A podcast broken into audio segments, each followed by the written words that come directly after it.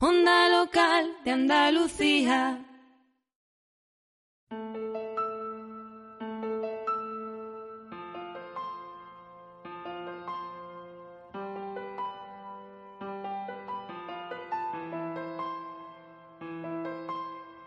En la onda local de Andalucía, Full Frame, tu álbum radiofónico sobre la fotografía, con Juan María Rodríguez.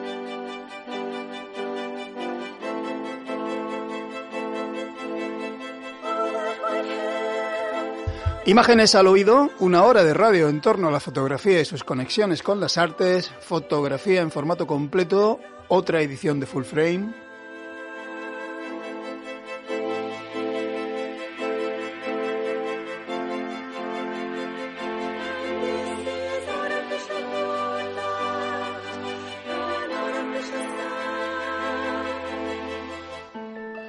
Nuria González en el control, músicas de Miguel Solís, del doctor Solís, Alfredo Oliva a mi lado. Como sigas dando golpecitos en la mesa, de verdad que te largo del estudio. ¿eh? Yo también soy doctor. el otro, no El doctor Oliva. Bueno, bueno, ¿cómo empieza la tarde? El otro, el doctor Oliva ahora. Tócate, tócate.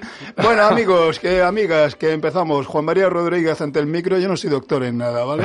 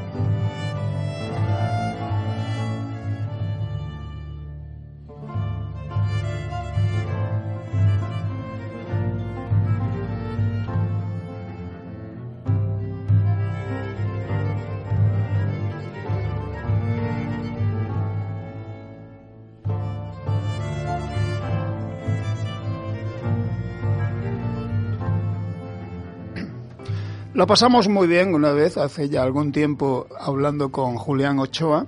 Y como lo pasamos muy bien hace ya algún tiempo hablando con Julián Ochoa, pues hemos hecho lo que hay que hacer en estos casos, vol- volver a llamarlo. Repetir. Repetir. Hola Julián, ¿qué tal? Hola, buenas tardes. Hola, Alfredo, hola, y- Hola amigo. Alfredo y Juan María, encantado de estar con vosotros otra vez. Por Buenas supuesto que tardes. sí.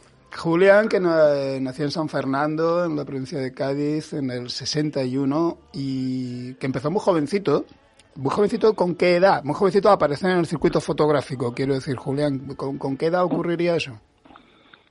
Bueno, a ver, circuito, que no sé qué circuito.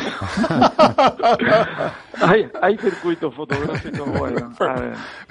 Y tú, y tú, me, y tú me lo preguntas, Julián.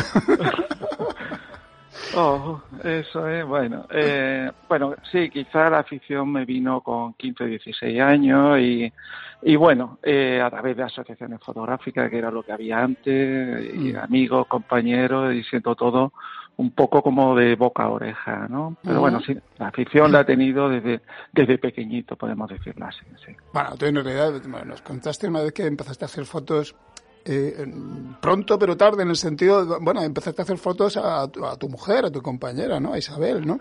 Y que una cosa llevó a la otra y empezaste a fotografiar otras cosas. La escena con la que tú, la escena, esa escena fotográfica que no sabemos todavía si existe o si no existe, la que tú te encontraste en aquella época en España, ¿cómo era, Julián? Bueno, era un poco, eh, bueno, un poco también como, como casi ahora, ¿no? O sea, que realmente el fotógrafo siempre pienso yo que ha sido algo como muy individual.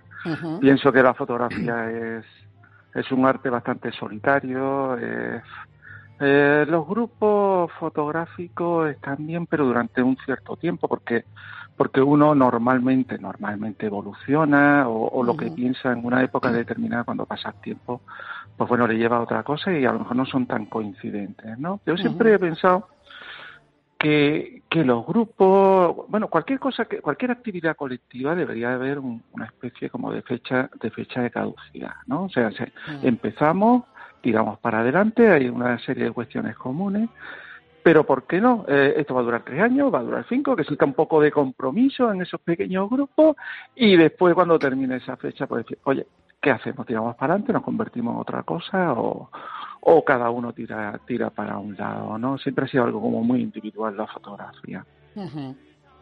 Sí, estaba pensando que de, hecho es mejor casi que no se pongan una fecha, pues normalmente se disuelven antes, no, llegan, ni a cumplir, no llegan, ni a cumplirla. Alguna vez lo hemos mencionado, alguna vez lo hemos mencionado en el programa, ¿no? De hecho, a, mí no me suena ahora mismo, no me consta y puede ser error mío eh, colectivos fotográficos en España así consistentes? Bueno, hay, aficionados, asociaciones, hay muchos grupos no, me refiero, me refiero, me refiero como a colectivos que inspiren una filosofía común. Y que, sí, el grupo Afal o la Palangana o algo parecido. No foto. No, foto. Bueno, sí. Algunos sí, sí, sí. Bueno, de, hecho, no, no, perdón, no, que te iba a decir que precisamente quizás la, provincia de Cádiz, ¿no? Eh, Málaga también, ¿no? tienen un fuerte asociacionismo, ¿no? Hay mucho movimiento fotográfico a nivel de aficionados, me, me refiero. No sé si es por la playa, por el, por el mar cerca, pero, eh, o, es un sesgo interpretativo mío, ¿no? No sé, ¿no? Pero se mueve mucho, ¿no? Claro, es que las asociaciones fotográficas tienen esa cosita también que tiene una labor social, ¿no? Independientemente de la fotográfica. Entonces, bueno, pues allí se reúnen amigos que al final se, se terminan convirtiendo para toda la vida, ¿no? Entonces son centros de reuniones y demás. Algunas asociaciones, bueno, a ver, han evolucionado hacia un tipo de fotografía, eh, vamos a llamarla así, más creativa entre comillas, y otras pues se han quedado un poquito, pero, pero que igualmente tienen tienen su validez. Yo pongo como ejemplo, en el sentido creativo, que si no duró F64, ¿no? que, que, mm. había unos nexos comunes y una... Eh, pues difícilmente, ¿no? Porque aquí cada uno entiende la fotografía un poquito a su manera, ¿no? Pero que es de agradecer que existan, por supuesto, las asociaciones fotográficas. Yo, yo empecé en una asociación, en la AFI, en la agrupación fotográfica isleña de aquí de San Fernando, que bueno, que desapareció. Y, y ahora, bueno, lo han tomado otros con, con, otro nombre, pero bueno, un poquito la continuación de aquella. Y, y, esa labor me parece también interesante porque porque no podemos ir solo por el mundo tampoco, o sea, que, realmente, ¿no? Eh, la fotografía es un camino solitario, pero luego hay que compartirla y que, por supuesto que sí, ¿no? Claro, lo que pasa es que la, no existe. Yo, yo, cuando hablaba de colectivo me refería más en sentido creativo, no estaba pensando en las asociaciones. Las asociaciones para mí bueno, yo, no las, yo no he estado nunca en ninguna ¿no? asociación fotográfica como tal. Pero claro... No te, han, no te han admitido. No, nunca, nunca, nunca me admitieron, nunca me admitieron. Eh, sí, sí, nunca me admitieron. Eh, viene cabroncete este hoy, el doctor este que nos ha salido. Eh, no, lo que pasa es que estaba pensando que históricamente eh, han tenido un doble juego. Pues tú lo señalabas ahora, Julián, ¿no? Porque también en su momento yo creo que fueron un cierto tapón, ¿no? Para el desarrollo de una fotografía más moderna en España, ¿no? Eh, bueno, desde la época del, desde la época del salonismo, que ya, eh, en fin, Oriol Maspons los, los, los, puso en su sitio y tal y tal, y ellos tenían, toda la gente de generación AFAL tenían muchos problemas históricos con ellos, porque se tenían que ir de las asociaciones, porque no encajaban, ¿no? Y por algo sería. Pero eh, que me refiero a que el hecho de que históricamente en su momento fueron, yo creo que actuaron como un como un freno, ¿no? como un congelador que impidió la llegada de la modernidad fotográfica a España. La retrasó, yo creo. ¿eh? Sí, sí, pero, pero más bien era porque ellos tampoco conocían, no le llegaba la información. ¿no? Claro. Eh, yo me acuerdo que, que los dos primeros libros así interesantes no eran malos, desde luego, porque uno era el, de los americanos que lo compré bueno, el siglo pasado y otro eh, eh, de Helmut Newton eh, me lo recomendó una persona de la asociación de aquí. Oye, yo dije, quiero comprar libros de fotografía, ¿qué compro, no? Y me dice, bueno, pues hay un señor suizo que hizo un trabajo ahí en Estados Unidos y si te gusta un poquito de, la fotografía de moda, así un poquito agresiva y tal, pues pedí los libros a Madrid sin saber ni lo que telefónicamente, no sabía ni, ni siquiera lo que me iba a llegar. Y cuando me llegó, pues pues me llevé una desilusión con Robert Frank. no era lo que esperaba. ¿no? no entendías nada, ¿no? Eh, absolutamente nada, porque claro, eh, abres el libro, ves fotos así con un grano así súper grueso, eh, fotos algunas, bueno, algunas, la inmensa mayoría un poquito movida, tal, y digo, bueno, este tío es bueno, este tío marca un hito en la fotografía. Pero bueno, son esos libros que están ahí abajito, bien lo sabéis vosotros, y poquito a poquito pues van subiendo en el escalafón, se puede decir, de la biblioteca casera y al final está en un sitio para cogerlo continuamente, ¿no? Pero es que tampoco sabían, o sea, no es que eh, pusieran un freno, me imagino que en algún sitio sí, ¿no? Eh, pero no no tenían no tenían mayor conocimiento, ¿no? O sea, es que no no había más. Las fotos se ponían en las exposiciones con chinchetas, o sea, es que estamos hablando. Tampoco es que sea yo muy mayor, pero era la España que yo conocí aquí en San Fernando fotográfica, ¿no? y, bueno, y si te querías conocer algo más, pues tenías que salir, tenías que salir fuera, tenías que moverte y poquito a poquito, pues bueno, y entrando en ese otro mundo que, que estaba un poquito alejado, por lo menos en mi zona. Era caro viajar, o sea, era como una aventura todo. Pero bueno, era bonito, era un momento de descubrimiento, ¿no? Ahora tenemos quizá demasiada, demasiada facilidad y el exceso de información a veces a veces borra otras cosas de, descubrimiento interesante por uno propio, ¿no? O de ver obra física directamente, ¿no? Que era lo que se hacía antes. ¿Y tu formación es fundamentalmente autodidacta o, o tienes algún tipo de formación reglada? O lo que comenta. No, no, no, no, no, sé, lo típico, a ver, eh, lo que me decían los compañeros, alguien que sabía algo más, me podía decir, oye, pues Julián usa, claro, estamos hablando de una época que, tampoco había, lo único que se hacía, mucho, claro. Lo único que se hacía era blanco y negro, casi nadie se atrevía con el color, porque el color había que coger los carretitos, enviarlo al laboratorio y que saliera lo que Dios quisiera, ¿no? Entonces, pues pues bueno, eh, tenía mi laboratorio, me decía, oye, pues mira, este papel va así, mira lo que he hecho. Y era un poco el boca a oreja, el compartir un poco, pues bueno, lo que hacíamos y encontrando el hueco que con el que me iba encontrando un poquito más a gusto, ¿no? Pero eso simplemente. Entonces, autodidacta, bueno, yo creo que nadie, nadie, nadie, nadie absolutamente autodidacta va pero mm, reglada nada, es que no había aquí nada arreglado para hacer ningún tipo de taller.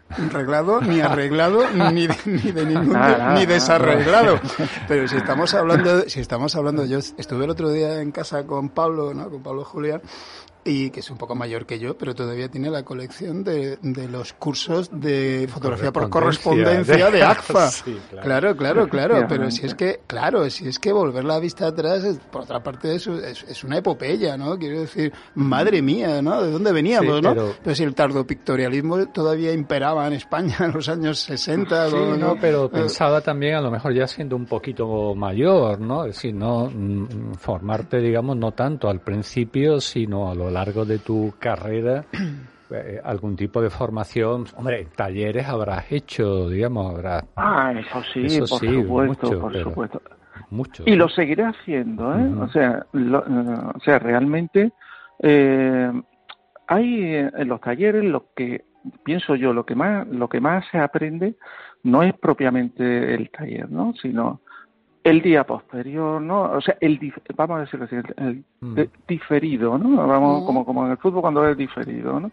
O sea, mm. que, que al día siguiente o a los dos días estés dándole vuelta a la cabeza ese tipo de historias. Eh, me interesan los talleres donde me donde me pueden liar, vamos a llamarlo así, no no, aclarar, ¿eh? No aclarar.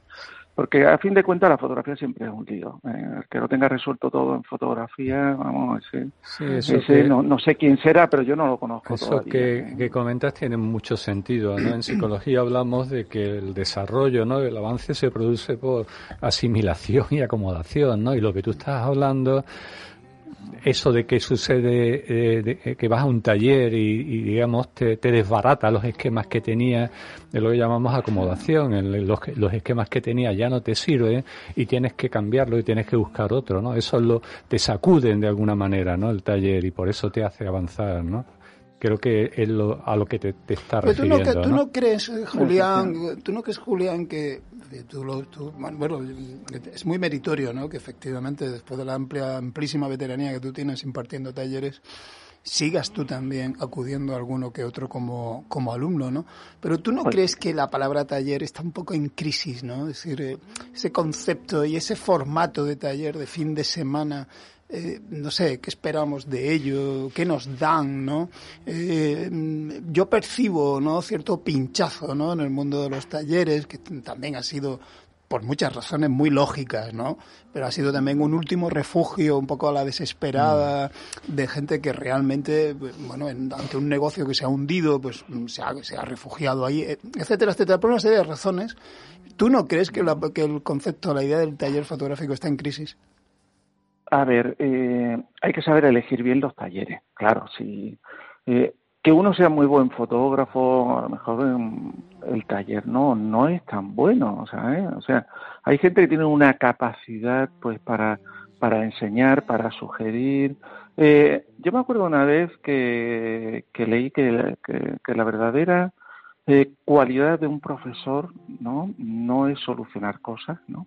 sino hacerle ver al alumno algo que él tiene pero que no sabe. O sea, intentar hacerle descubrir algo en él, una llama que reavive y, y, que le insufre pues, con una energía potente, ¿no? Para, para, hacer, para hacer otras cosas. Por otro lado, un taller es un punto de encuentro también. O sea, yo no voy, yo cuando voy, eh, asisto a un taller, eh, bueno, que también lo organizo, ¿no? Que también organizo con gente que viene, que viene de, fuera y lo puedo organizar en casa y demás. Pero soy absolutamente un alumno más porque se produce un intercambio, una conexión, ¿no? Que me parece algo muy potente. Eh, ahora, el taller puede ser, eh, hay que seleccionar muy bien, hay que preguntar antes, que venga fulanito de tal, que sea una superestrella, no significa que sea que sea un buen taller. Entonces el formato ese de, talleres pequeñitos de 10 12 personas en una mesa redonda, ¿no? Tipo residencia, ese tipo de cosas, pues yo creo que cuando uno sale, sale sale relativamente fortalecido. Lógicamente, algunos más, otros un poquito menos, ¿no? eh, y también que, que, el alumno tiene que aportar en un taller. ¿eh? Yo, un taller no es un curso. Un mm. taller mm. se tiene que producir una especie de... O sea, hay que ponerse el mono de trabajo, el propio alumno, eh, tiene que preguntar, tiene que hablar, tiene que discutir con el profesor. Es el tipo de taller que realmente que realmente interesa, porque si viene un profe y da una charla de, dos días enteros, bueno, pues sí, podemos tomar nota, podemos hacer... Pero bueno, eso incluso estará en Internet, me imagino, ¿no? Sí, ya sí. Pero esa, esa historia, ese tomarse luego una cerveza, incluso en los momentos de descanso, hablar con uno, hablar con otro, pues, pues yo creo que eso eso viene bien, ¿eh? viene bien.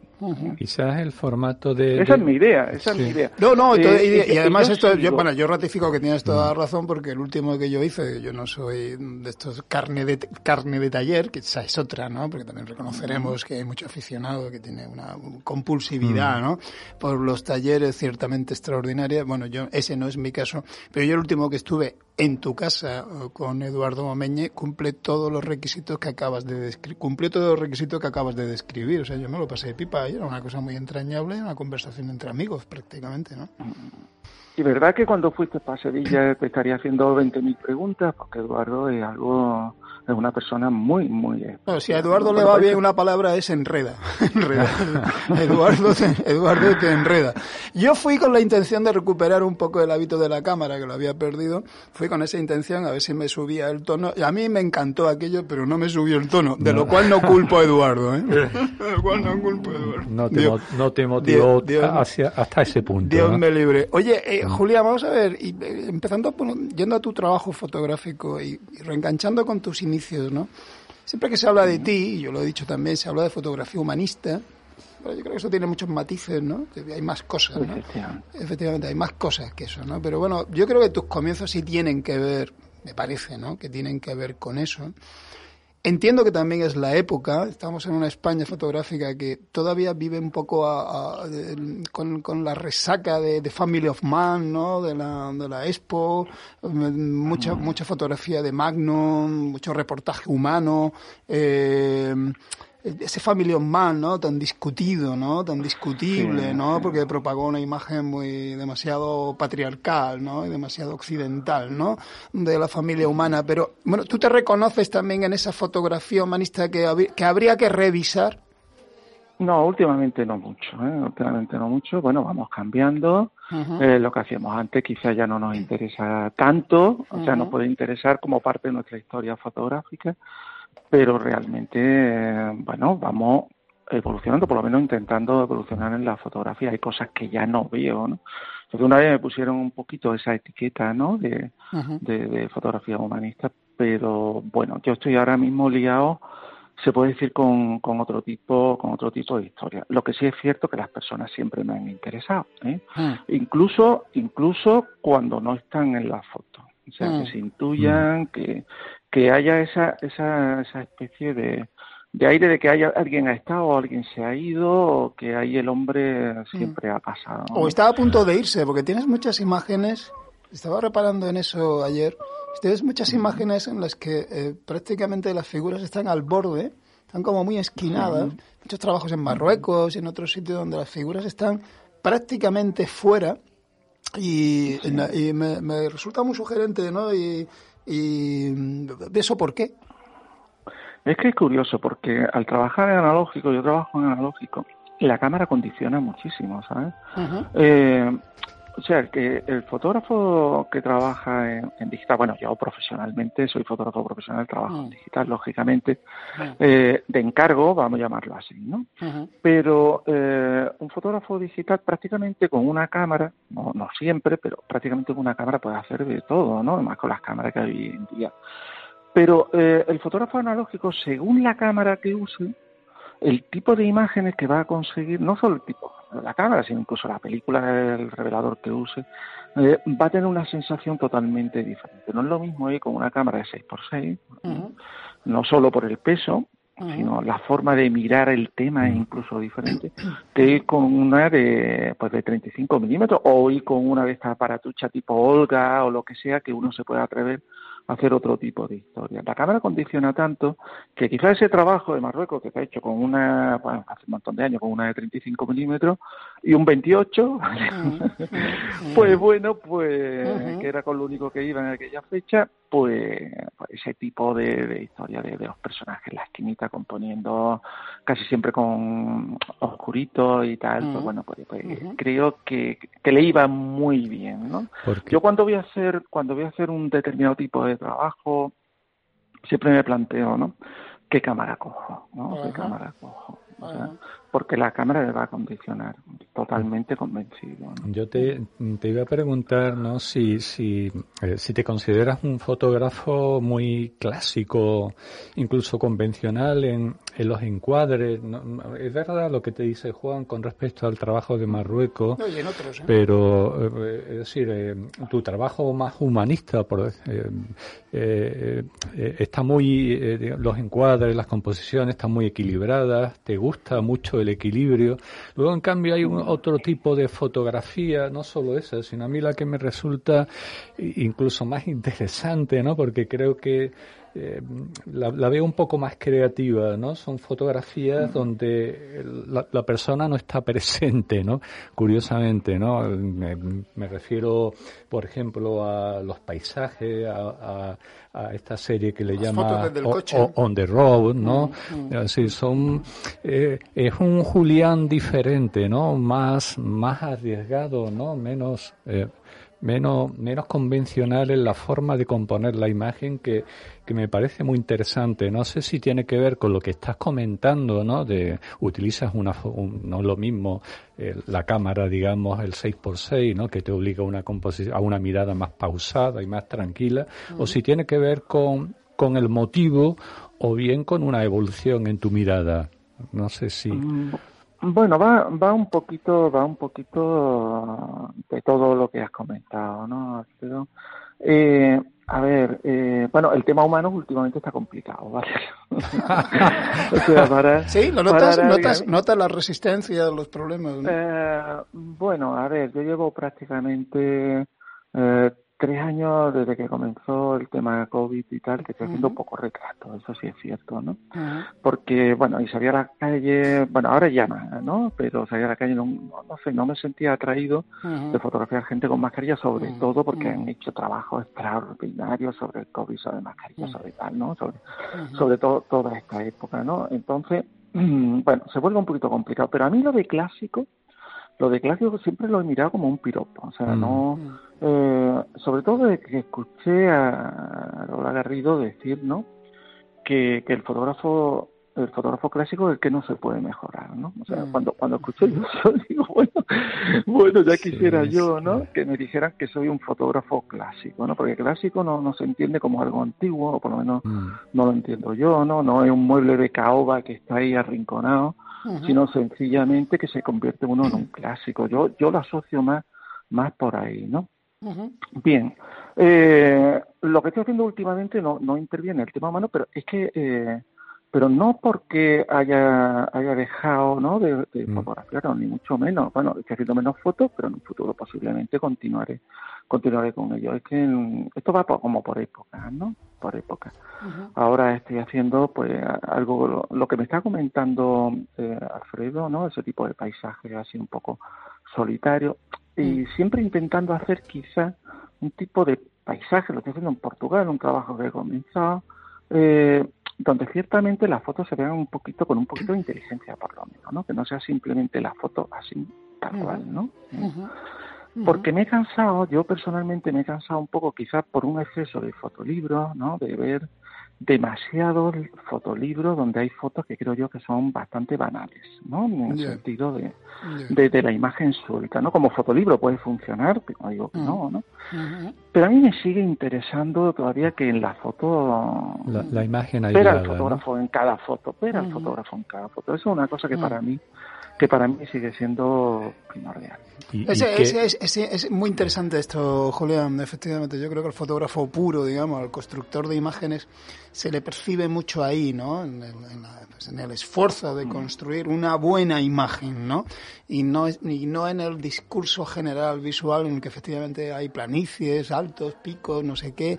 Y puede haber muchas, yo comparto esto que dices, mm. puede haber muchas imágenes banales, incluso algunos fotolibros enteros banales. también, también, con perdón, lo siento. También, te podrías preguntar, ¿no? Es decir, no, yo también estoy eh, básicamente de acuerdo con eso, ¿no? Pero también te puedes preguntar si no hay competencias diferentes, ¿no? Hay fotógrafos de fotografías aisladas que componen una buena fotografía y hay otros fotógrafos que a lo mejor no tienen ese buen ojo para componer una, una, una buena imagen, pero son, pregunto, ¿eh? son capaces a lo mejor de componer una buena narrativa con imágenes que a lo mejor de forma aislada no tienen tanto sentido. Yo creo que son competencias distintas, ¿no? Eh, aunque yo me, me identifico más claramente con una. No, estoy, estoy mm. contigo, yo no, no. Pero Mm, pero a ver, pero yo sigo teniendo que ver ahí a un fotógrafo, o sea, mm. eh, por lo menos en mis gustos personales. Yo creo que mm. soy eh, buen espectador, eh, me encanta ver todo tipo de fotografía, o sea, que no solamente porque yo haga blanco y negro me meto ahí y no salgo de ahí, o que me gusta el tema humano, yo veo me encanta, ¿no? Eh, compro, sigo, soy comprado un poquito compulsivo de libros, que me, libros que me interesan, lógicamente, ¿no? eh, pero a veces me, planteo, cuando abro un, libro que me enseña o cuando digo, bueno, eh, ¿dónde está el fotógrafo? ¿no? Vamos a llamarlo artista, vamos a llamarlo como tú quieras, ¿no? Vamos a llamarlo perfecto, ¿no? Pero yo sigo sigo teniendo la necesidad de ver un fotógrafo, por supuesto, en un lenguaje narrativo, en un proyecto de autor, en un fotolibro, lo que sea. Tiene que haber imágenes de descanso, tiene que haber pausa, tiene que haber... Pero, mm, pero sobre todo cuando Sí, nada más, para saber si hay un fotógrafo, nada más que tiene que haber cuatro o cinco imágenes. Dice, aquí hay un fotógrafo, ¿no?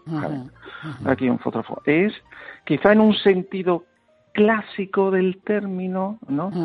Pero se nota. Se nota cuando hay fotógrafo y cuando hay, oye... esta, esta transformación puede tener que ver con la mutación que se ha producido. Yo creo que es de yo cada vez estoy más convencido, ¿no? Que ha sido de calado muy, muy, muy hondo, ¿no? En la transferencia de lo analógico, de lo químico a lo, a lo digital, ¿no? Es decir, en el sentido de que la fotografía ha perdido la materialidad, ¿no? Se ha desmaterializado. Pero no es que se haya desmaterializado ella el resultado, es que se ha desmaterializado el proceso. el proceso de lo analógico que tú todavía, que los de la Santa Cofradía del Carrete todavía mantenéis, ¿no? A mí me parece maravilloso, ¿no? Eh, es un proceso que tiene que ver con lo físico, con lo real, afecta a lo real porque de hecho es real, es decir, es objetual, es físico, estás tocando. Es decir, todo el proceso en sí mismo incluso decreta otros tempos, ¿no? Es decir, el trípode decreta otro tempo, es diferente, ¿no? Y todo esto afecta a la, a la materialidad de la imagen, que es la que se ha perdido. Y a mí me parece que al perder la materialidad, la fotografía ha perdido la conexión con lo real, o ha justificado más plenamente esa desconexión con lo real que yo no es que no, no, soy un talibán, es que a mí no se me ocurre decir que la fotografía tiene que tener relación con lo real, no estoy en eso, ¿vale? Pero sí me parece que hemos entrado en rompe la relación. Rompe la relación y establece unos discursos ya que nos, bueno, que nos derivan hacia lo pictórico, lo plástico. Eh, esto también está teorizado hace ya años, en el 81 el MoMA ya inauguró una expo que se llamaba eh, Before Photographs, ¿no? Es decir, sosteniendo la teoría que ahora se sostiene en España también por alguien, de que la fotografía es una heredera de la pintura, no tiene nada que ver ni con la realidad ni con la necesidad de, de, hacer memoria, ¿no? de registrar memoria. Bueno, en fin, me he enrollado. La cosa, la cosa, Julián, va por si tú crees que efectivamente esta pérdida de materialidad de la fotografía está causando, en fin, consecuencias interesantes. Bueno, pues, pues ¿por qué no? no? Hay que evolucionar. Para mí, mira, eh, yo quiero dejar una cosa como muy clara, no soy ningún defensor de, de la película, ¿no? O sea, o, o del carreteo del laboratorio, ¿no? Yo, para mí siempre ha sido un medio, un medio. Si no me encontrara bien mm. eh, trabajando en ese medio, pues buscaría, buscaría otro seguramente, ¿no? Es un medio, pues, para, para intentar eh, expresarme. ¿Qué es lo que ocurre? A ver, eh, ¿me gusta lo físico? Pues sí. Oye, pues si me gusta lo físico, pues Mm, ¿Tengo laboratorio? Sí. Eh, ¿El tipo de fotografía que, con la que yo me siento a gusto se puede hacer con película? Sí. ¿Me gusta retocar una imagen eh, o manipularla? Eh, ahora mismo no, no sé lo que me depara el futuro. Vale, pues, oye, ¿por qué no lo puedo hacer? ¿Por qué no lo puedo hacer con, con película? Me gusta la música en el laboratorio. me gusta la música en el laboratorio. Es un lugar para mí de creación y encuentro, sí, hostia, pues, mm, a ver, lo importante es el camino, ¿no? Después, eh, el trabajo que haga, ¿va a ser bueno? Pues, pues posiblemente no. ¿Vale? Te lo digo así de claro, posiblemente no, ¿no? De siete o ocho trabajos que puedan empezar, a lo mejor uno, pues, eh, al final, pues tira para adelante, ¿no? Tira para adelante. Eh, mm, así funcionamos, así funcionamos los fotógrafos. Tenemos que encontrar el medio, el medio para nuestro nuestro bolígrafo para poder para poder escribir, ¿no? Y para ser feliz, que a fin de cuentas eh, meterme en el laboratorio para mí nunca nunca nunca ha sido ha sido un sacrificio. De hecho, eh, me ocurren cosas muy curiosas, ¿no?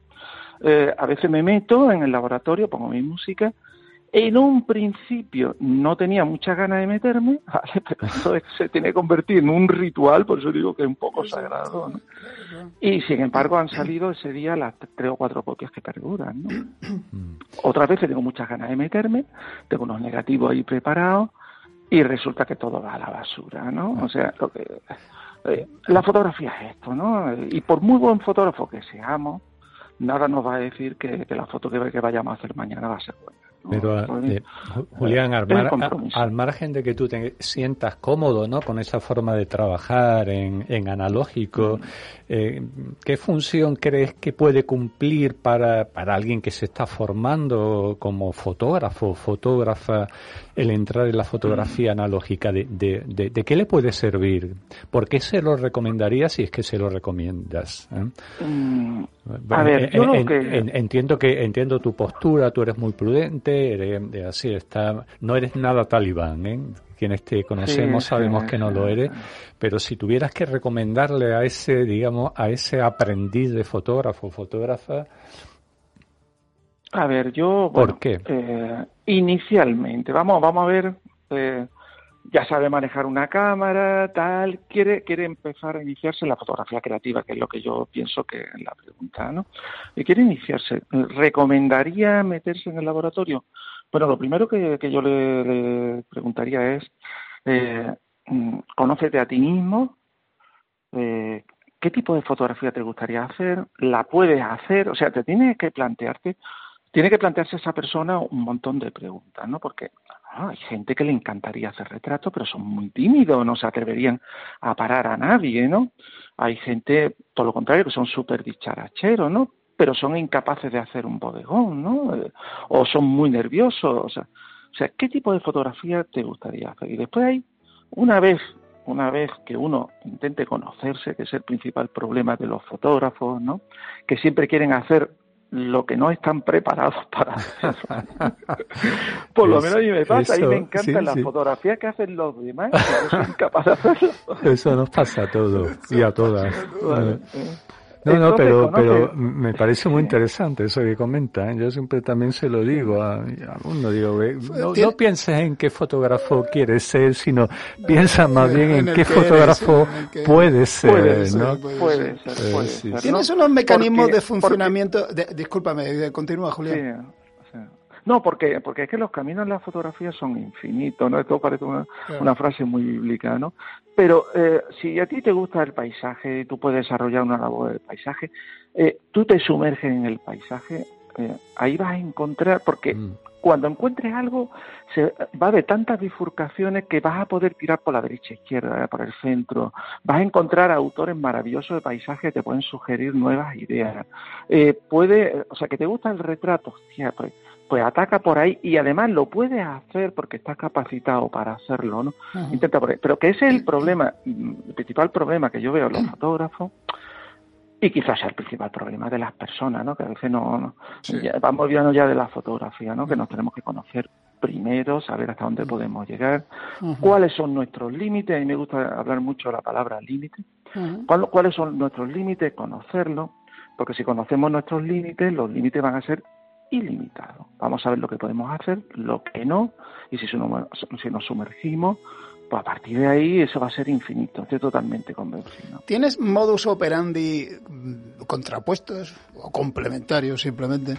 Eh, por ejemplo, a la, a, la, a la, hora de abordar el retrato, me contaste una vez una cosa que me llamó la atención. Primero elijo el fondo, luego la luz, luego llega el personaje, ¿no? Sí, como, como este director de escena de teatro, ¿no? Primero monto, primero monto el decorado, monto el tinglado, monto el teatrito y ya ocurrirá algo, ya vendrá alguien, ya vendrá alguien a llenar esto, ¿no? Pero, y esto se nota, ¿no? En, en, en muchas fotos tuyas de retratos, sobre todo, bueno, estoy, pensando en temas de carnaval, en temas musicales, en, en, en, estas fotos que para mí tienen también elementos muy geométricos en la composición de la imagen, tanto, tanto por la geometría de la composición como porque haya elementos, líneas, eh, líneas de pared, eh, en fin, trazos en, en el interior de la imagen que denotan alguna, algún elemento geométrico. Pero luego tienes otra línea que a mí me gusta mucho, Julián que es esta colección de retratos que tienes así bajo el nombre de Faces, ¿no? Face, eh, mm, que son primeros planos más, más dramáticos o más contrastados, no, no, no, dramáticos, no es la palabra, pero como más contrastados, y como, como, en otra presentación. Adoro a esa niña con el caracolillo de pelo en, en la frente, ¿no? Hay algún retrato de algún caballero que me, que me recuerda una estética expresionista que también me, me gusta mucho, ¿no? De iluminación y tal. ¿Por qué, no, ¿Por qué no tiras más por ahí, Julián? bueno, a ver, es curioso. Antes hablábamos del paisaje, ¿no? Eh, que siempre intento que, bueno, que se intuya de que ha habido gente y tal, ¿no?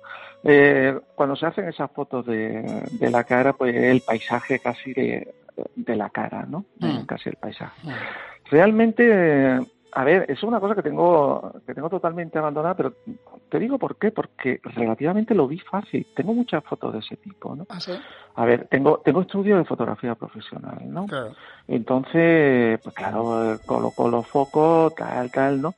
Eh, me busco a la persona, bueno, a ver, tampoco la pongo ahí delante, me acerco y empiezo, empiezo a descubrir cosas, ¿no? Es simplemente tener la paciencia mm. para encontrar una expresión y tal. Mm. Pero claro, cuando ya llevo 30, 40 o 50, pues yo digo, bueno, puedo hacer 100, puedo hacer 200, 300, ¿no? Incluso algunas que mejoren lo que yo ya he hecho, ¿no? Pero eh, lo que tenía que hacer, un poquito, vamos a llamarlo así entre comillas, pues ya lo he hecho, ya lo he hecho, no, no, encontraba otra cosa. Podía encontrar otra persona que pudiera aportar, ¿no? Por la singularidad de la cara o, ¿no? Eh, bueno, creo que me entendéis. No, pero, eh, sabes, estaba pensando, la, verdad que me parece súper honesto, ¿no? Me parece muy decente, ¿no? Lo que estás contando. Y estaba pensando en que también es verdad que, que quizá la fotografía más que en otras artes, porque es entre comillas, es más fácil de producir, digamos, que novelas o que sinfonías o que cuartetos de cámara, ¿no? Eh, pero que es verdad que ves, vemos muchos trabajos muy serializados, ¿no? vemos a gente que realmente repite la misma foto obstinadamente una vez y otra vez y otra vez. Y dices, coño, tío, no te aburres de hacerlo, no te aburres. Julián se aburrió. Sí, está bien, es verdad. Consigues el éxito con alguna foto, ¿verdad? Y repites. Claro, y repites, ¿no? Y además, como hoy tenemos ese contador tan instantáneo, y tan fácil, ¿no? De las redes sociales, cuelgas la foto, no sé cuánto, tal, dices, mira, esto funciona, pues mañana más, ¿no? pues vaya a saltar. Bueno, ya sabemos cómo funcionan las redes sociales. Eh, yo solamente tengo Facebook, bueno, doy talleres, tengo el, mi estudio de fotografía y, y bueno, de vez en cuando subo algo ahí al Facebook. No tengo Instagram, no tengo ni Pinterest, que a mí me dijeron una vez que si no estaban que si no estaba en ocho redes sociales que no era nadie, ¿no? Esas fueron las palabras exactamente. ¿Ocho, ocho hay? ¿En ocho? Sí, sí, sí, sí, sí, me lo dijeron así. Yo no tengo Twitter, eh, yo pienso que, bueno, a ver, son cosas que están hoy en día ahí, ¿no? O sea, mm. que realmente hay que difundir una foto, como comenté antes, una foto que nos enseña no existe y, y bueno, hay que estar ahí, ¿no? Pero eh, siempre que no coarte eh, tu libertad para hacer fotografía, ¿no?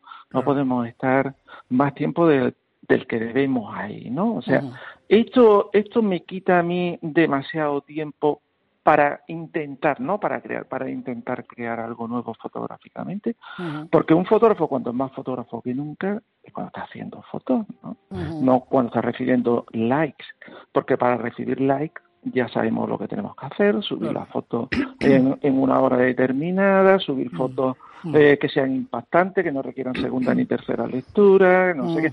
Eh, en fin, ese tipo de cosas que, que bueno, eh, yo como ego no tengo en absoluto, o sea, en absoluto. O sea, yo una de las cosas, el primer ejercicio, antes me decía, ¿qué consejo? Bueno, pues yo le diría también perder todo ego, ¿vale? ¿Eh? Eh, yo diría a los alumnos, a ver, el primer día de clase, mi foto no me gustan, tenéis que escribirlo en la pared. Mis fotos son al, final, al final, al final, Julián, al final, Julián, vas a ser un fotógrafo humanista, pero no por el tipo de foto que haces, sino por el por el humanismo con el que lo cuentas. Oye, si es que realmente, mira, Si es que realmente, a ver, mm, si somos sinceros, nuestras fotos, si, si realmente somos, o no podemos ir diciéndolo por ahí, bueno, yo lo digo, ¿no? Mm. habrá alguno que no se atreva a decirlo. Nuestras fotos no nos deberían de gustar. Si somos sinceros, nuestras fotos. ¿Por qué? Porque las hacemos nosotros y sabemos lo que hay ahí, y si lo hacemos nosotros, relativamente lo hacemos fácil. ¿vale? Mm. Porque sabemos cómo hacerlo. De, todas formas, quizá no se trate tanto de perder egos, sino de todo lo contrario. Es decir, que muchas veces, muchas veces no, que normalmente cuando buscan mucho, cuando tienen mucha necesidad del like o de la palmadita en la espalda es porque precisamente adolece, de, tiene cierta inseguridad, necesita aumentar tu autoestima, ¿no? Así que tampoco tampoco tampoco se trata, digamos, de que haya un exceso de ego, sino muchas veces todo lo contrario, una gran necesidad, ¿no? En una época sí, bueno, yo he recibido yo he recibido mensajes de Facebook diciéndome, no, no voy a decir nombre, oye Julián, ¿qué pasa? Es que es que mis fotos no te gustan. madre mía, madre mía. Y, digo yo, y digo yo, madre eh, mía. ¿cómo? ¿Cómo? Y me dice, sí, porque veo que no, y digo, es que yo tengo poquísimo tiempo, de verdad, ya quisiera, ya quisiera a mis amigos, sobre todo a mis amigos, de verdad, poderle, poderle dedicar mm, más tiempo, ¿no? Bueno, a ver Oye, durante una época. Me ya tengo más Durante una época era divertido leer tus cabreos, tus, tus, tus suaves iracundias, pero eran, eran tus iracundias, ¿no? Tus desahogos, ¿no? Estoy harto.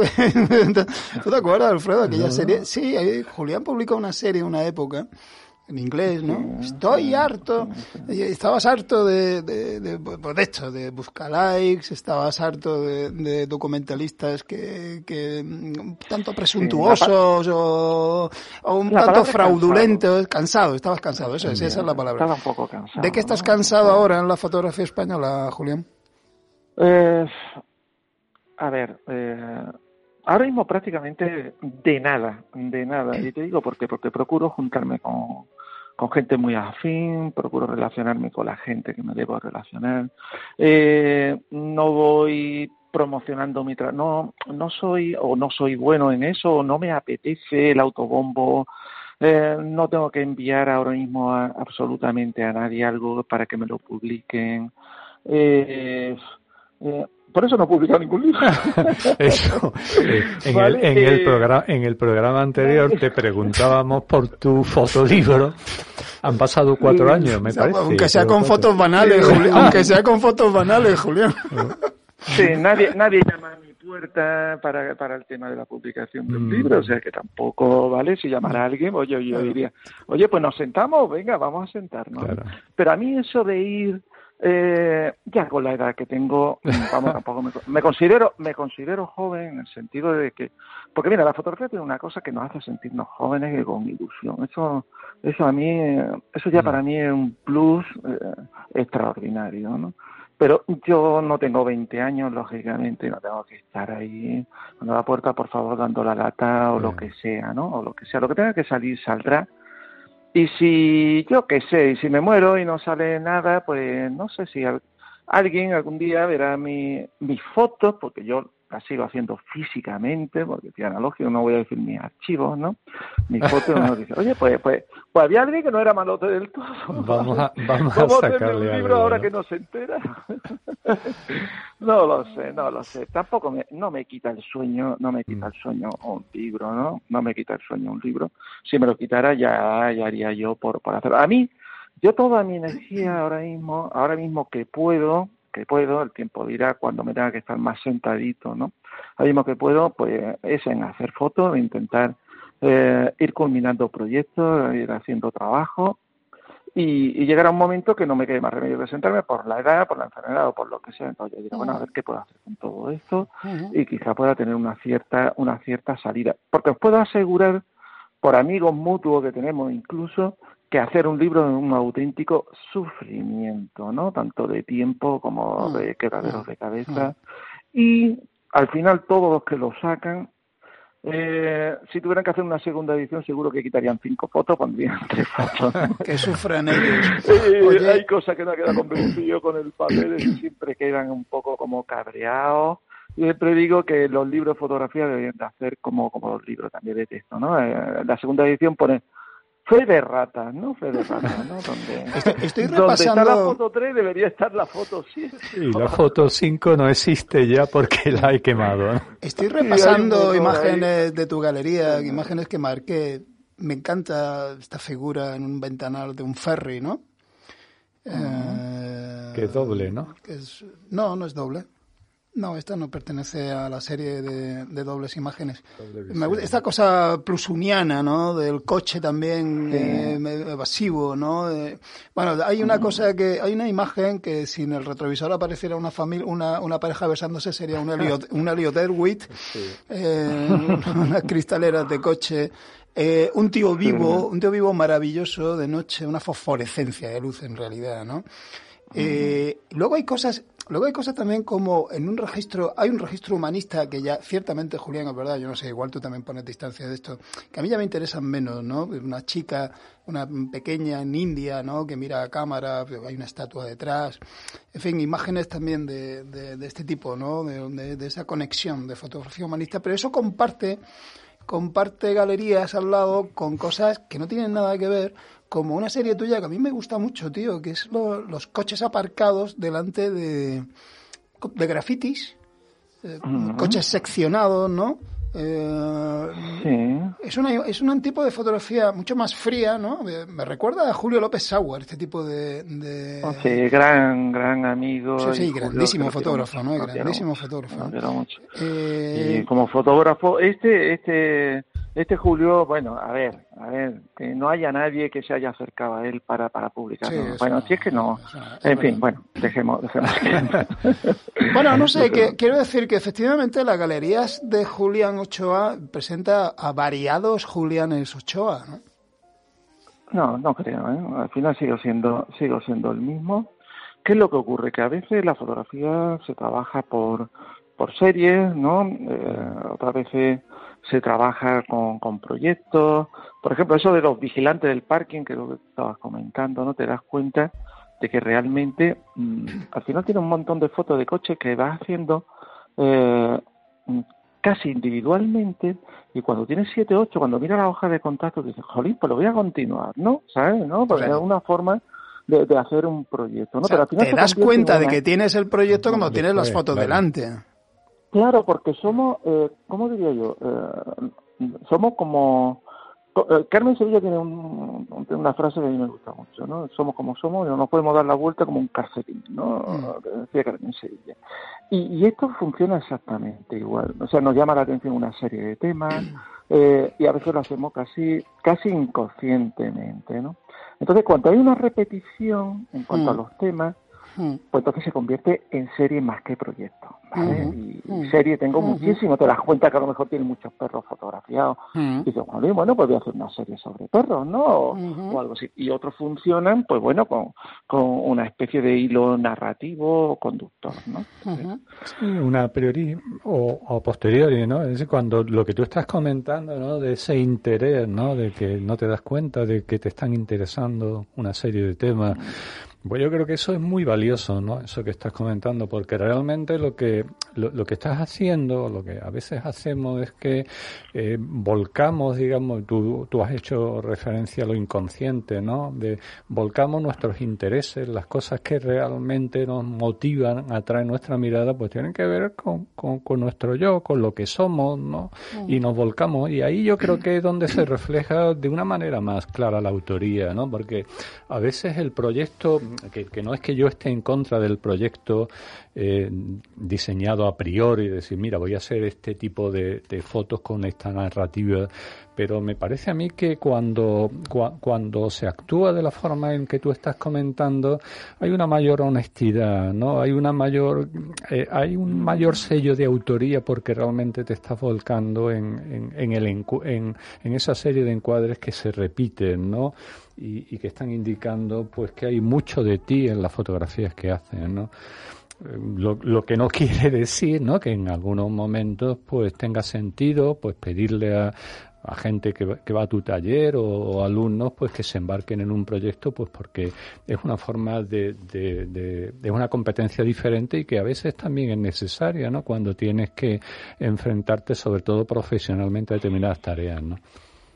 Efectivamente. También es cierto que hoy en día, eh, a ver, ¿cómo diría yo? No quiero que se me malentienda, ¿no? Mm. Pero es relativamente fácil a veces eh, hacer un proyecto. Un proyecto bueno no, ojo, ¿eh? un mm. proyecto bueno no, ¿no?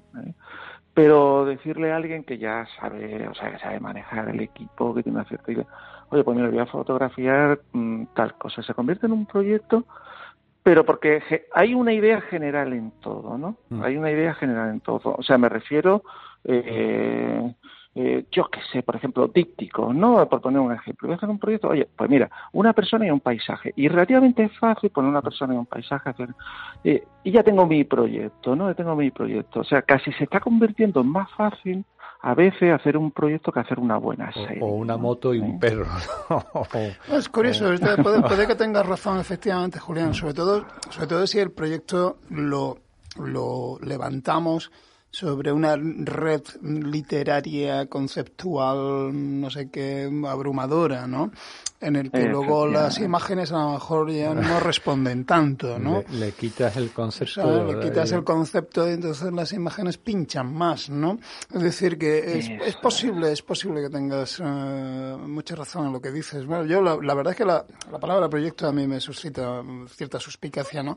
Me gusta mucho la idea del hombre que va recogiendo fotos, buscando fotos, y que se retrata en ella. Por cierto, tendremos que dedicarle un programa al proyecto, ¿no? lo hemos hecho, hemos hablado mucho, ¿no? de proyectos aquí, pero monográficamente creo que no. ¿no? Pues yo creo que sí, que esta idea del recolector de imágenes, ¿no? Que va pues fabricando sus imágenes y que efectivamente como tiene intereses que se mantienen, pues se encuentra trabajos hechos, ¿no? Y, esto no descarta que uno pueda diseñar un trabajo determinado y punto y pelota, ¿no? Pero, pero sí, sí, yo creo que es una palabra que puede ser, puede estar un poco magnificada. Sí, el fotógrafo siempre es un coleccionista, o sea, eso de mm. recolectar me gusta esa mm. palabra, ¿no? Porque, hombre, mm. coleccionamos, ya no coleccionamos las fotitos para el álbum que comprábamos las estampitas, coleccionamos nuestras propias fotos, ¿no? Anímate a completar el álbum y, a imprimirlo, y a imprimirlo. A ver dónde están esos editores. Venga, yo sé que vuestro programa va a encontrar tres o cuatro editores por ahí. Ah, seguro, que, seguro, que, mañana te llaman unos esta Es, otra, es, que es, que, es, que, es interesante, porque esta es otra reflexión también interesante, ¿no? decir, lo que se publica a instancia de quién se publica, ¿no? Pues claro, en una, en una, claro, en el mercado editorial, pues claro, hay una, hay unas editoriales que, que publican una serie de productos que tienen pues su interés comercial, obviamente, u otros, ¿no? Pero claro, lo que se publica en fotografía, ¿quién es quien lo provoca? ¿Qué instancia lo provoca esa publicación? Es verdad, uno hace su trabajo y, bueno, si alguien quiere aparecer e invitarte a publicarlo, pues cojonudo. Y si no, pues igual no es tan cojonudo o da exactamente lo mismo, ¿no, Julián? Totalmente. Perfecto. Amigo, un abrazo. Pues nada, eh, estupendo hablar con vosotros como siempre. El día con más luz del año. Eh, cierto. un buen día para, Estamos en para verano. de fotografía. Sí, sí, sí. Aprovecha, hay un coche, hay un coche aparcado ahí que te está esperando en San Fernando. Estos, estos días tan largos, tan jodidos, ¿no? Para, para quienes trabajan en el laboratorio, porque es más difícil oscurecerlo todo. ¿eh? Mira, yo nunca, yo curiosamente con lo que hice, mm, a ver, bueno, diferente que sea una necesidad, que esté preparando una exposición o algo, pero no me gusta meterme en el laboratorio con luz, ¿vale? Ah. Eh, siempre, siempre de noche. Ahí, Me gusta mucho el dicho ese de cuando uno se mete en el laboratorio en un eclipse de sol, ¿no? Creo que es muy bonito. Qué bonito. Y es que verdaderamente es así, ¿no? Qué bonito. Has dejado... Has dejado dos grandes perlas, el eclipse de sol y, a Carmen Sevilla eh, a incluir en la nómina de nuestros, nuestros teóricos de la imagen, Roland Barthes, Susan Sontag y Carmen Sevilla. Julián Ochoa, un abrazo. Venga, un abrazo. A vosotros. Nuria González en el control, músicas del doctor Miguel Solís, el otro doctor Alfredo Oliva a mi lado y el único que no es doctor, yo y Nuria, Juan María Rodríguez ante el micro. Nos vamos y creo, si nada lo remedia, que nos vamos hasta octubre, ¿vale Alfredo? Hasta octubre. Nos tomamos vacaciones, descansad, nosotros pensamos hacer lo mismo. Hasta luego. Hasta luego.